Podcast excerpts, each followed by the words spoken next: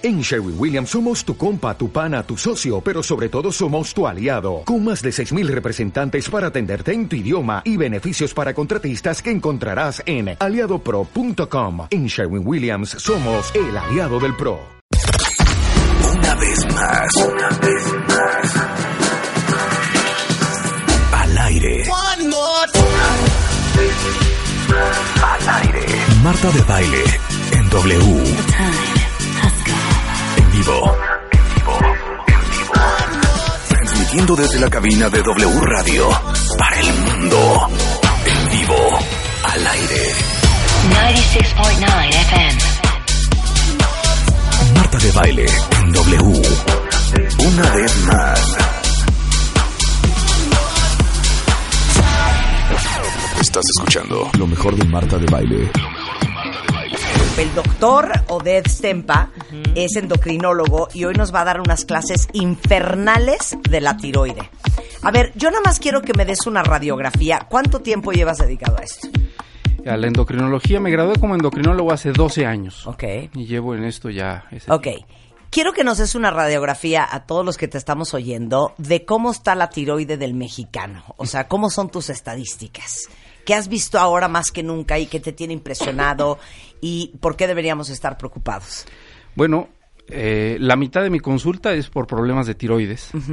Es, eh, son problemas bastante frecuentes.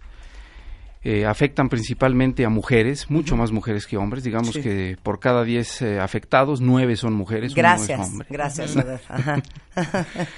Y, y bueno, eh, afortunadamente ahora los problemas de tiroides se, se diagnostican más rápido que hace años. Hace años tardaban mucho en encontrar la causa de una fatiga crónica, por ejemplo, o de, de una incapacidad. crónica! o cap- incapacidad para bajar de peso, o si quieres ya ni le sigo. No, Por- no, síguele. No, danos la lista. Ustedes vayan a- van a poniendo check palomita a ver qué les checa. Fatiga crónica. crónica. Fatiga crónica, Check. este, mucho problema para bajar de peso, tendencia depresiva, ansiedad, que Ansiedad sí un poco, tendencia depresiva, Sí, ¿no? es, es bastante Ajá. frecuente.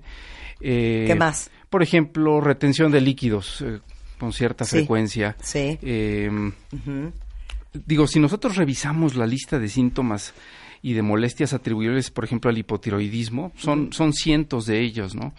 Eh, pero, por ejemplo, piel seca, caída de cabello, súper frecuente en, en, en hipotiroidismo, tener demasiado frío, este, desproporcionado para el clima. O sea, Marta yo ya vengo lleva- de con ya un lleva borrego nueve. encima hoy que no dan crédito. Estoy en Alaska. Sí. Ajá, ¿qué más? Y bueno, todo eso... eh, No, sigue. Seguimos con No, eso. sigue. Mira, hay, por ejemplo, eh, Cara hinchada. bueno, retención de líquidos en general. La retención de líquidos Chécate suele ser... Borronca. Borronca. Sí, ¿Qué más? sí, es cierto. La no, ya borronca es oficial, muy, mi muy, muy tiroide no jala.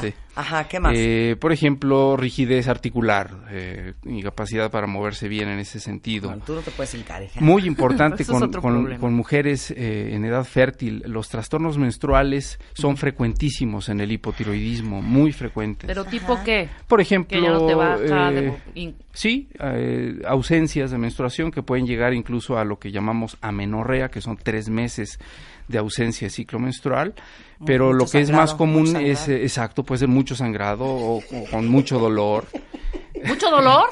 mucho dolor, Mucho mucho, dolor. cólico. Mucho cólico. Es que Mucho no coágulo. voy- No, voy a hacer el programa, te lo juro, ¿eh? No lo voy a hacer. No lo voy a hacer.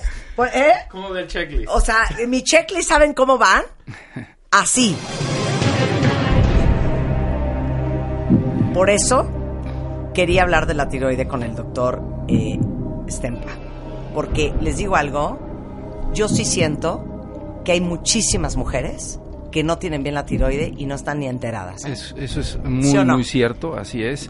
Eh, mucha gente consulta al ginecólogo por un problema menstrual Sí. o consulta al internista por molestias generales y realmente hasta que se encuentra una alteración en un examen de laboratorio, en un perfil tiroideo, es cuando ahí sale a la luz este Ok, problema. como tú has dado 700 conferencias en todas partes del mundo, en todos los idiomas, vamos cla- clases de anatomía. ¿Están Totalmente. listos? Venga. Clases de anatomía. Ok. Profesor, la tiroide. ¿Dónde está? ¿Cuánto mide? ¿Cuánto pesa? Todo queremos saber. Bueno, la ¿Para tiroides qué es, sirve todo? es una glándula pequeñita, es una glándula que pesa más o menos 15 gramos, que está en la parte anterior del cuello. De hecho, está como pegada a la tráquea hacia adelante. Es posible con los dedos palpar a través de la piel, palpar la tiroides. Y ¿Dónde está? eh, A ver, no, dinos. A ver, huesitos del... Está el huesito, la, la horquilla del esternón, que es, digamos, eh, donde empieza el esternón, en la cuello. parte de, de, de- de- de arriba, el esternón. Ajá. Justo ahí, arribita, eso es la tiroides. Aquí ya estoy. Eso es tiroides. Estoy ahí. mira. ¿sí? C- Aquí, Cero ¿no? siento. En la parte más, más de abajo, más Siento abajo. vértebras, siento vértebras, Bien. siento vértebras. Por la delgadez. Estás Ya no te la- tan delgada, Si estoy no- tan delgada. Ok, entonces, Entonces, esa, Tamaño, esa tamaño. glándula eh, Tamaño, es muy una pequeñito, tiene, tiene una forma, tiene una forma como de mariposa. Y comparándolo con una fruta, es, eh, digamos, un poquito más grande que una uva, que una uva grande. sí. Y eh, lo más interesante es realmente para lo cual sirve esta, esta glándula. La glándula tiroides produce un par de hormonas. Una se llama T4, que es tiroxina, y la otra es T3. Ok. Y las glándulas, eh, las hormonas T4 y T3 circulan en nuestra sangre y lo que hacen es funcionar como nuestras baterías, como nuestras pilas. Eh, regulan el ritmo y la velocidad a la cual trabajan todos nuestros órganos y nuestros sistemas. Entonces es como trabajar con... Esas son nuestras pilas, la tiroides son nuestras pilas. Eh, la tiroides se puede enfermar de varias cosas, por supuesto. Cuando es hipotiroidismo, que es lo más frecuente, es como si en lugar de trabajar con cuatro pilas, de pronto nos quitaran dos.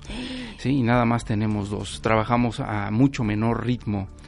Y el hipertiroidismo, que es menos frecuente, pero también existe y lo vemos en la consulta, es al revés, como si nos pusieran seis, ocho pilas para trabajar y entonces todo trabaja mucho más rápido, Pero eso ¿no? no está buenísimo. Para algunas personas sí, pero el problema es que trae complicaciones que no son, no son nada buenas. Ok, no voy a interrumpir. Entonces, continuamos con la clase, cuéntame. Y entonces, pues esas hormonas para eso sirven, para regular el ritmo y la velocidad a la cual trabajan nuestros órganos. Y eso es fundamental. Porque, Danos ejemplos. No, eh, por ejemplo, eh, vayamos a la misma ciclicidad menstrual de las mujeres. ¿sí? Sabemos que las mujeres tienen un eje hormonal que les permite tener una menstruación una vez al mes. Bueno, eh, eh, esa, ese tiempo, ese reloj, está regulado en parte por las hormonas. O sea, de la la tiroide dirías que es el marcapaso de los órganos. Sí, totalmente, absolutamente. Ok, Sí, eso es. eso. Dame un tiroide páncreas. Eh, no, no tanto en páncreas, pero digamos sistema nervioso, muy importante. Nuestro estado de ánimo que se mantenga estable depende también de las, de- de las hormonas de la tiroides. Cuando tenemos hipotiroidismo, cuando tenemos poca hormona tiroidea, caemos en depresión, nos cuesta trabajo concentrarnos. Nos cuesta trabajo, tenemos mala memoria a corto plazo. Ahí va otra, ¿eh? Bajamos a la cocina, Claro. abrimos el cajón y decimos, híjole, ¿para qué bajé? Ya no me acuerdo. Sí. no tengo Tenía, tengo una prima que se la pasó seis años, siete, ribotril y ribotril y ribotril y todos los Prozac y todas las... Y finalmente, una depresión de suicidarse, horrible, terrible. Y nadie la había encontrado Separada del marido, casi casi a punto de darse un tiro hasta que cayó en manos de un endocrinólogo y hoy es una mujer feliz.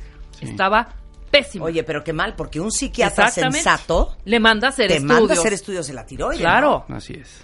Entonces, el, el estado de ánimo. El estado de ánimo es súper súper eh, demostrativo, Ajá, digamos, de lo sí. que las hormonas tiroideas El hacen. peso. El peso, absolutamente.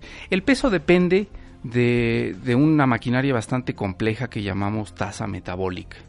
Es decir, todos los seres humanos consumimos una cantidad de energía medida en calorías, eh, en- incluso en reposo. Si nosotros nos mantuviéramos en reposo, quemaríamos calorías eh, y ese número de calorías está determinado genéticamente, pero obviamente va cambiando conforme la edad avanza. No es lo mismo las calorías que quemamos a los 20 que a los 40 o que a los 60. Pero las hormonas tiroideas juegan un papel importantísimo ahí, porque si nosotros tenemos menos hormonas tiroideas, la quema de calorías es mucho más lenta y entonces no es que subamos de peso, no, cuando vamos y hacemos ejercicio o alguna dieta nos cuesta demasiado trabajo bajar. Esa, esa diría yo que es, que es el signo eh, demostrativo de que hay problemas con la tiroides. Eh, nos cuesta mucho más trabajo bajar de peso con lo que siempre hacíamos.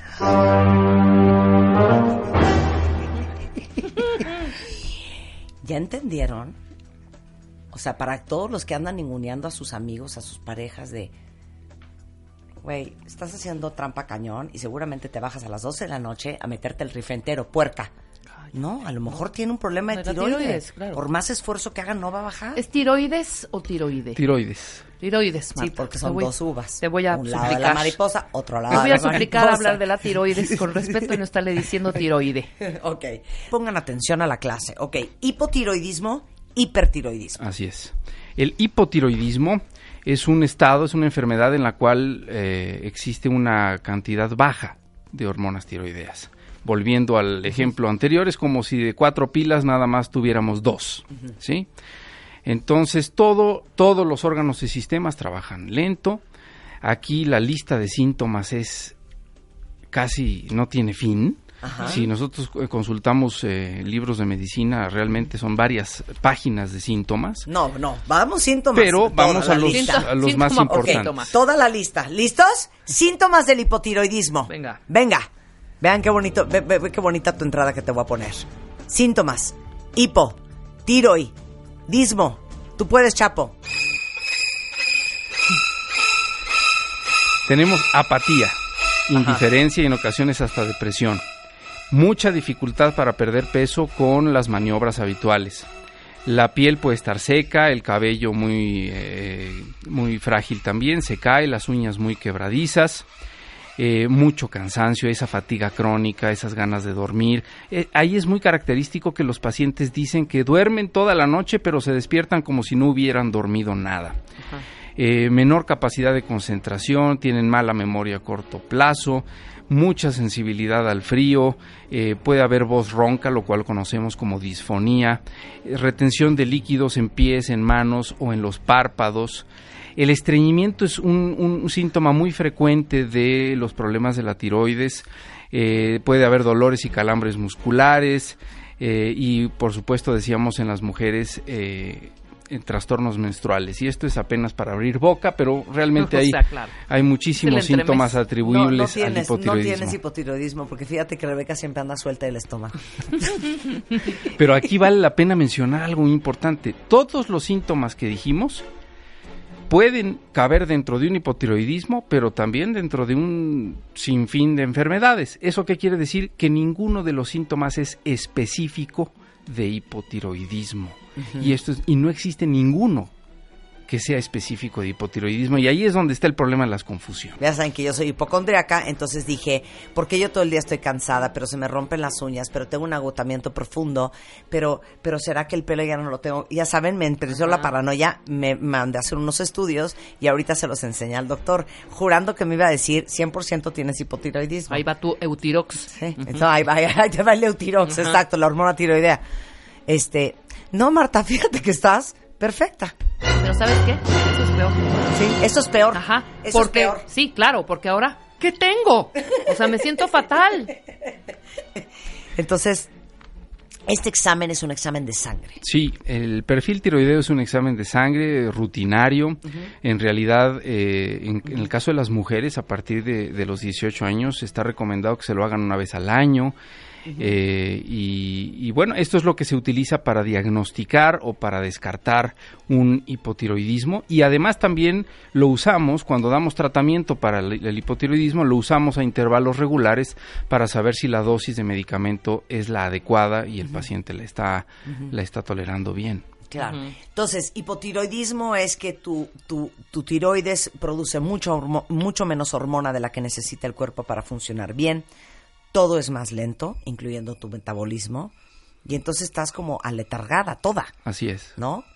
Y eso, hormona tiroidea sí o sí. Sí, sí, y es muy importante eh, cuando ah, exista gente que, que sospeche que pudiera tener un problema de tiroides, eh, hay que optimizar las prácticas en todos los sentidos.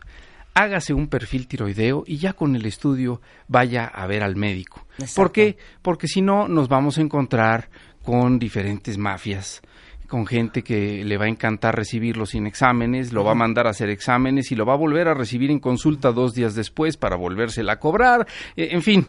Estamos, Háganse este, un perfil tiroideo. y con el perfil tiroideo vayan a ver al médico. Y con el perfil tiroideo automáticamente el laboratorio sabe qué hacer T- TH1, TH3, Así es. esta, no sé cuánto, todas. Si se pide como perfil tiroideo, todos los laboratorios tienen ese protocolo y ya saben qué medir. Perfecto. Ahora, ¿a quién le da hipotiroidismo? ¿O por qué te da? Bueno, eh, el hipotiroidismo en más del 90% de los casos se debe a un problema autoinmune y aquí es donde entramos a la parte interesante.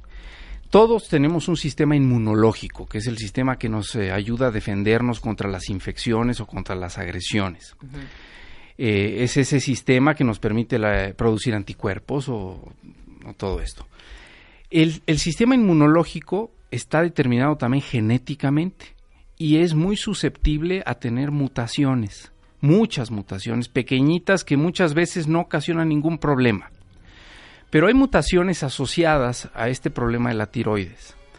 Y a veces, si, y, y usualmente esto lo venimos arrastrando generaciones arriba y generaciones abajo. Muchas veces no sabemos si la abuelita o la bisabuela tuvo hipotiroidismo porque Claro. en aquellos años era difícil la detección o no había exámenes de laboratorio. En generaciones más recientes ya es más fácil, por supuesto, pero eh, lo que lo que solemos ver es que después de algún eh, disparador, por ejemplo, una gripa, un embarazo, una exposición al sol, un accidente, un traumatismo importante, se puede desencadenar este problema autoinmune que ya estaba guardado en los Sí, genes, sí. se desencadena y le hace daño a la tiroides. Primero la inflama, produce lo que llamamos tiroiditis y después de esa inflamación queda, digamos, dañada la tiroides y eh, aparece el hipotiroidismo. Esto es lo que se conoce como enfermedad de Hashimoto. Esto es, eh, esta tiroiditis autoinmune o de Hashimoto es la causa más frecuente de hipotiroidismo. Más del 90% de los casos se deben a eso. O sea, ¿qué hacemos? ¿Nos arrancamos los pelos? ¿Nos No aventamos hay por nada una que hacer. ventana? ¿O qué hacemos? Porque dice Quetzali, no manches, mana, estoy choqueada. Tengo todo. Y mi tía y mi prima sufren de eso también. ¿Es hereditario? ¿Viene de parte de mi papá? Es hereditario, sí. eh, puede venir del papá o de la mamá. Eh, no, lamentablemente no hay manera de detectar, digamos, el gen que, Sí, que sí, tiene sí. la mutación. Y aunque se detectara, no hay manera de prevenir que se manifieste o no este problema. Uno puede traer el gen y jamás se manifiesta y nunca Sí, tenemos problemas claro, de tiroides. claro, O pues sí se manifiesta. No hay manera de, eh, de prevenir este asunto porque, repito, son muchos los estímulos que pueden disparar la enfermedad y entonces, eh, pues ahí el panorama, eh, desde el punto de vista científico, todavía andamos medio en pañales. Mira, Churi quiere participar. O sea, estoy traumada la cantidad de tweets y no saben la felicidad que me da que estén todos poniendo atención. Por eso quería invitar al doctor, porque les digo una cosa, está cañón todo lo que nos puede estar sucediendo y nosotros en la luna. Mira, dice aquí Churi, a mí me detectaron hipotiroidismo de Hashimoto a, a sus 20 años y me lo detectaron porque tenía unas taquicardias infernales y era un hueso. ¿Cómo? Ah, ok, estaba flaca. ¿Te suena? Ah, es Estaba que- flaquísima y qué bueno, es un tema interesantísimo el que abres porque hay un gran mito de la medicina. Hay muchos, pero en esto hay un gran mito de la medicina que dice, los que tienen hipotiroidismo son gordos y los que tienen hipertiroidismo son flacos. Bueno, ese es un mito de la medicina. Eh, puede haber de todo. O sea, hipotiroidismo flaquísimo. Sí, claro. hipotiroidismo. Totalmente, Ajá. Claro. totalmente. Entonces sí, lo que lo que comenta no me extraña, puede suceder claro. y lo importante es que se diagnosticó y se empezó tra- a tratar. Dice, soy muy joven y creo que tengo todo. o sea, todo lo que ya dijo el doctor. Este, eh, pregunta a alguien más, esto es interesante. Bueno, ahorita vamos al bocio, ¿no? Luego explicamos el bocio. ujú. Ok, pero esto, todo esto, cuentavientes, es hipotiroidismo. Y esto se sabe a través de una prueba de sangre, Así es. que es el perfil tiroideo. ¿Cuándo hay que hacerse un ultrasonido de la tiroide? Muy bien. El ultrasonido de la tiroides debe hacerse si durante el examen físico con el médico, el médico detecta alguna anormalidad al palpar la tiroides. Si detectamos, eh, al, al tocarla, detectamos algún nodulito, alguna bolita, eso es una indicación para hacer un ultrasonido de tiroides. Hoy en día, como todo en la, en la tecnología, la imagen en medicina es cada vez más exacta y ya los ultrasonidos son capaces de ver hasta lo más pequeño que hay. Los ultrasonidos de tiroides son de alta resolución y no debemos abusar de solicitarlos, es decir, no se deben hacer sin que un médico lo solicite previamente, porque entonces empezamos a detectar muchas cosas que no son malas, pero las vemos porque ya los aparatos son eh, de alta resolución y entonces meten mucho ruido y generan mucho problema y dicen, ay, es que el ultrasonido dice que yo tengo un nódulo pero en realidad no es un nódulo anormal, puede ser parte de la anatomía de la tiroides y, este a veces sirve nada más para espantar a los pacientes. O ahorita acabo de verlo, ¿no? De, hicieron un ultrasonido de la tiroide de alguien este, cerca de mí y, ah, su tiroide es muy chiquita y la radióloga así con cara de qué barbaridad. Y cuando lo vio el doctor dijo, ajá, es, muy chiquita, no pasa nada, está perfecta, ¿no? Entonces ya haciendo aspavientos. Mira, Adriana te dice, eh, no, perdón, Adi, a mí me acaban de diagnosticar hipotiroidismo, eh, doctor. Desde noviembre llevo eh, algunos meses tomando Eutirox, que es la hormona tiroidea. me han estado subiendo la dosis, sin embargo, no logro sentirme bien. ¿Cuánto tiempo toma que se regule el funcionamiento de la tiroides? Cuando iniciamos la primera dosis, es una dosis que calculamos por peso corporal. Usualmente esperamos un mes, máximo mes y medio para pedir el siguiente perfil y volver a revisar a la paciente. La idea es, debemos conjuntar siempre que, que, los pacientes se sientan bien y que tengan un examen de laboratorio lo mejor posible. Eso es lo que tratamos de buscar.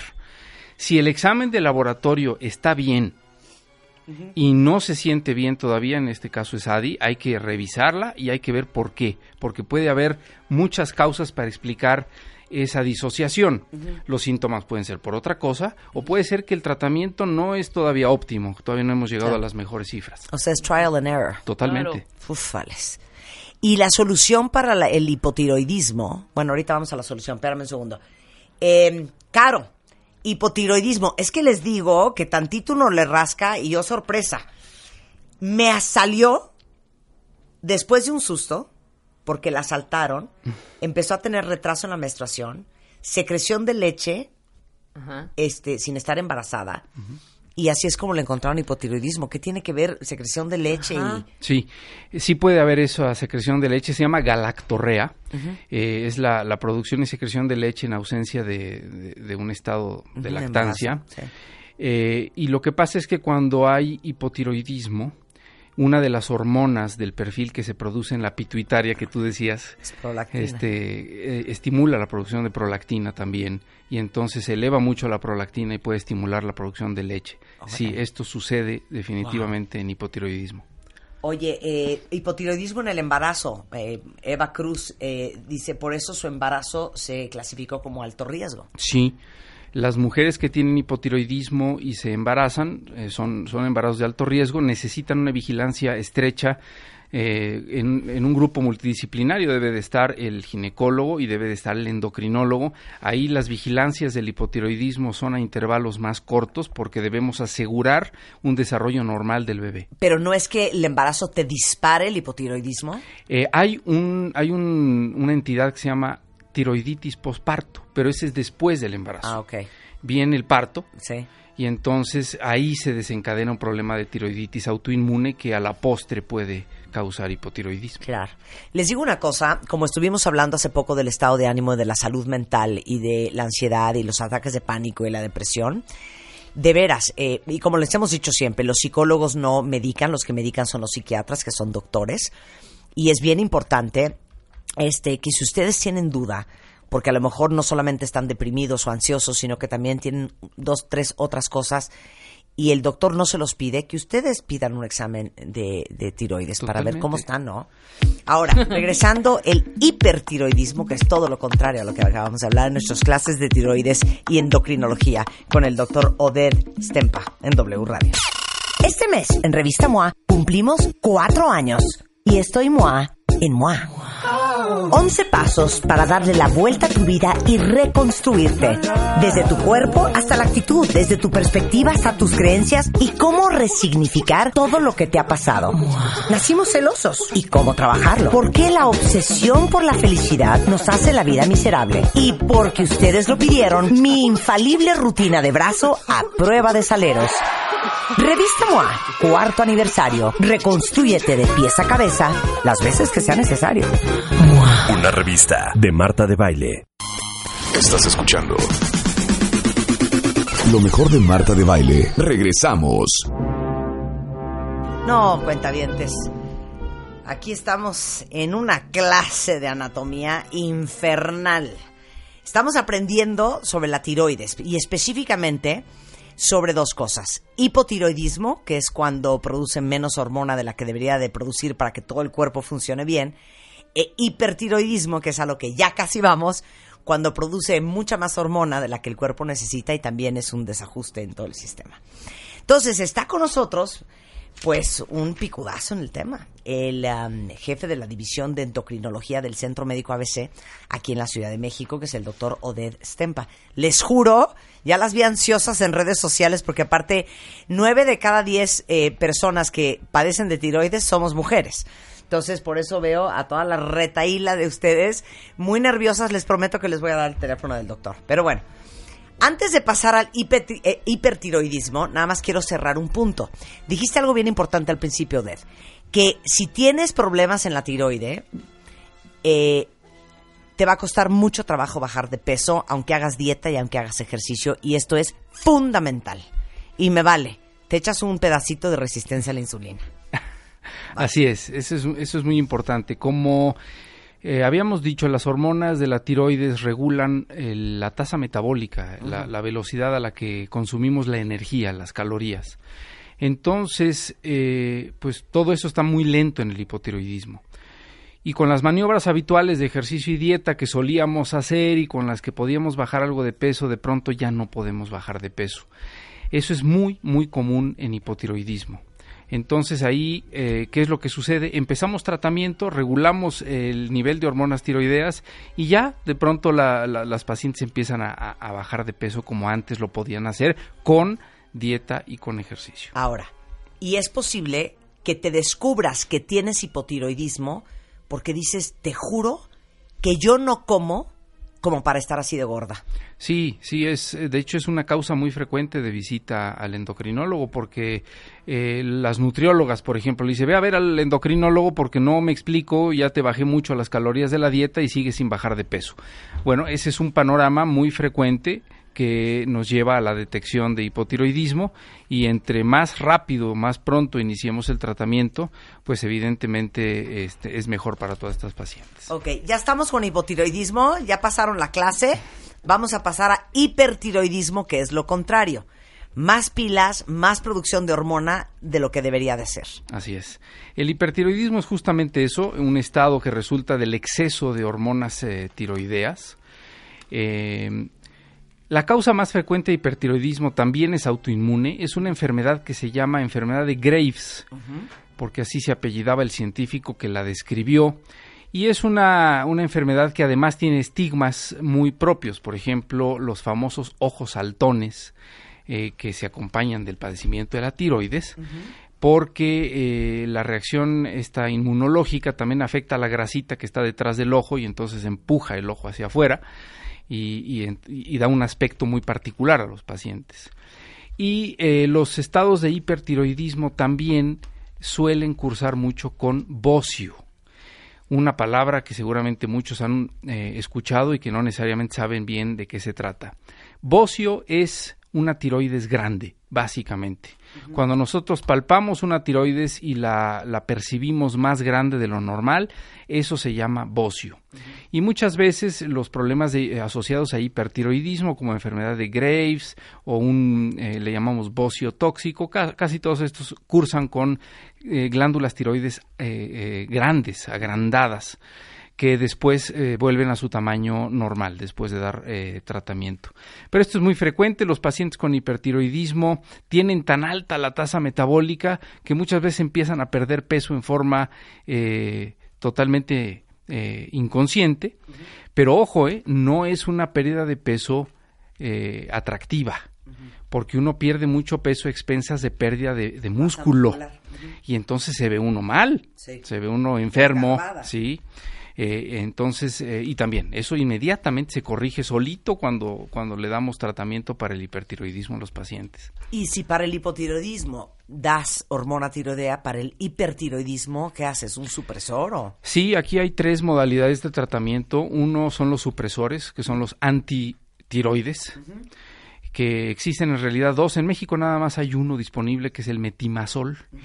El otro, que es el propiltioracilo, no existe en México, hay en Estados Unidos y en otros países. Ese es el tratamiento conservador. Normalmente damos tratamiento por 18 meses con ese tipo de medicamentos y después vemos qué pasó. Pero la tasa de recurrencia del hipertiroidismo es muy alta después de un año y medio de estos tratamientos. Y entonces tenemos que pasar a la segunda modalidad de tratamiento, que es el yodo radiactivo. Se le da a los pacientes una dosis muy pequeña, tomada, de yodo eh, radiactivo, que lo que hace es captarse en la tiroides y la, la inhabilita. Entonces convertimos el hipertiroidismo en hipotiroidismo y le damos entonces al paciente tratamiento de por vida con hormona tiroidea. ¿Por qué, por qué hacemos esto? Bueno, porque el hipertiroidismo tiene mucho más riesgos que el hipotiroidismo. El hipertiroidismo hace que nuestro sistema cardiovascular trabaje demasiado, nos da taquicardia, eso es malo para el corazón, exactamente. Diego Rivera tenía hipertiroidismo. Eh, bueno, tenía al menos los ojos muy, muy parecidos a lo que, a lo, a lo que se describe. Eres una mensa, Jimena.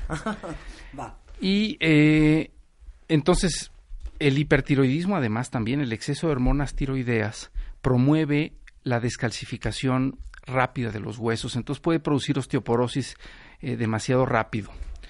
Eh, por eso es importante revertirlo y vale más convertir el hipertiroidismo en hipotiroidismo que andar lidiando con el hipertiroidismo. Dice aquí Carlita que una amiga de ella tiene bocio y que le dijeron que no iba a poder embarazarse. Falso. Falso. Mana, dale buenas noticias a tu amiga.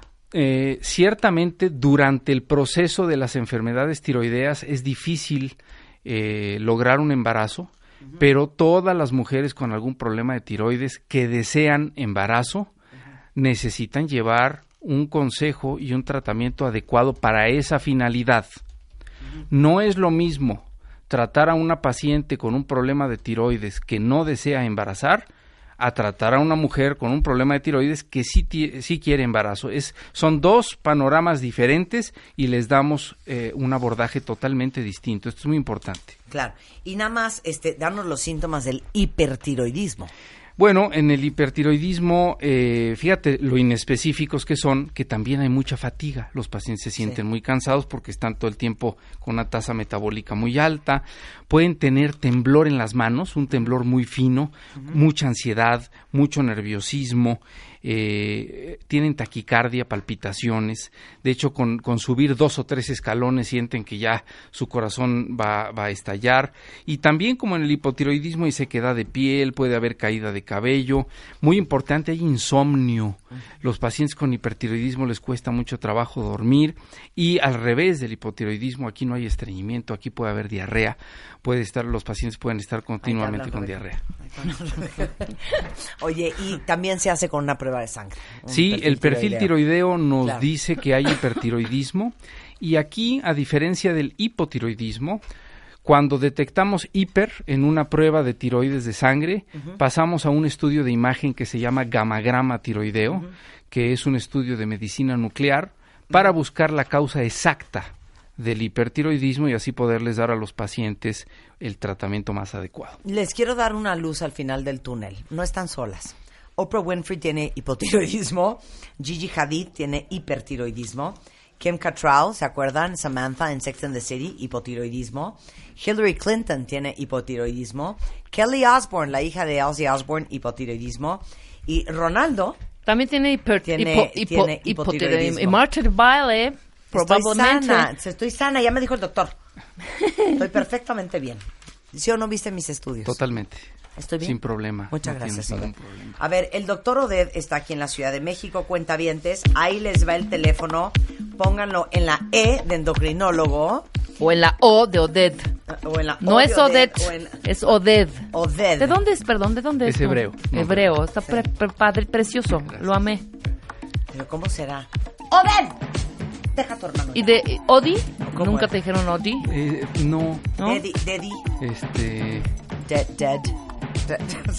es, es un nombre poco maleable. Sí, por, Sí. poco maleable, Sí, tienes toda la razón. maleable. Ahí les va el teléfono del doctor eh, Oded Stempa.